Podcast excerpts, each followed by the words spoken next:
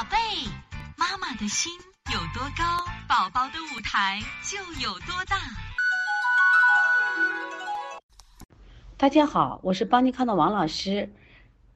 是这样子啊，在我们临床中啊，我们经常发现家长有一些呃有误区的营养观点，在这里呢，我想给大家呃列出来，让大家来分享一下啊，讨论一下。那家长都大多数认为多吃肉有营养，孩子长得高。所以说，经常在饮食中就给孩子经常啊做多做红烧排骨呀，做羊肉泡呀，啊给孩子做这个油焖大虾，一次吃的比较多，因为他的观点是多吃肉有营养会长得高。还有的家长呢认为多喝牛奶有利于补钙。那么一会儿我要给大家分享一个家长呢，他给孩子呢，啊一天除了正常的饮食外，还要给孩子呃补充这个八百毫升的奶。那么另外呢，还有一种家长认为睡前一杯奶有利于睡眠。我想这个观点在我们今天听到的家长中可能也存在。还有的家长认为多吃鱼的孩子聪明。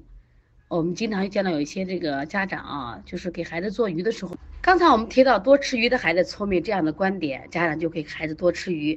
还有一种观点是多吃水果有营养。啊，多吃水果促进代谢，所以经常为孩子买各种各样的水果。到底这样好不好呢？等一会儿我们通过医院来给大家分享。还有呢，夏马上夏天到了，这个孩子呢都要喝酸奶。很多家长认为多喝酸奶能促进吸收，多喝酸奶能促进代谢。那到底真实情况是不是这样子呢？那么还有一个，就当孩子生病的，要不要多吃点好东西补一补呢？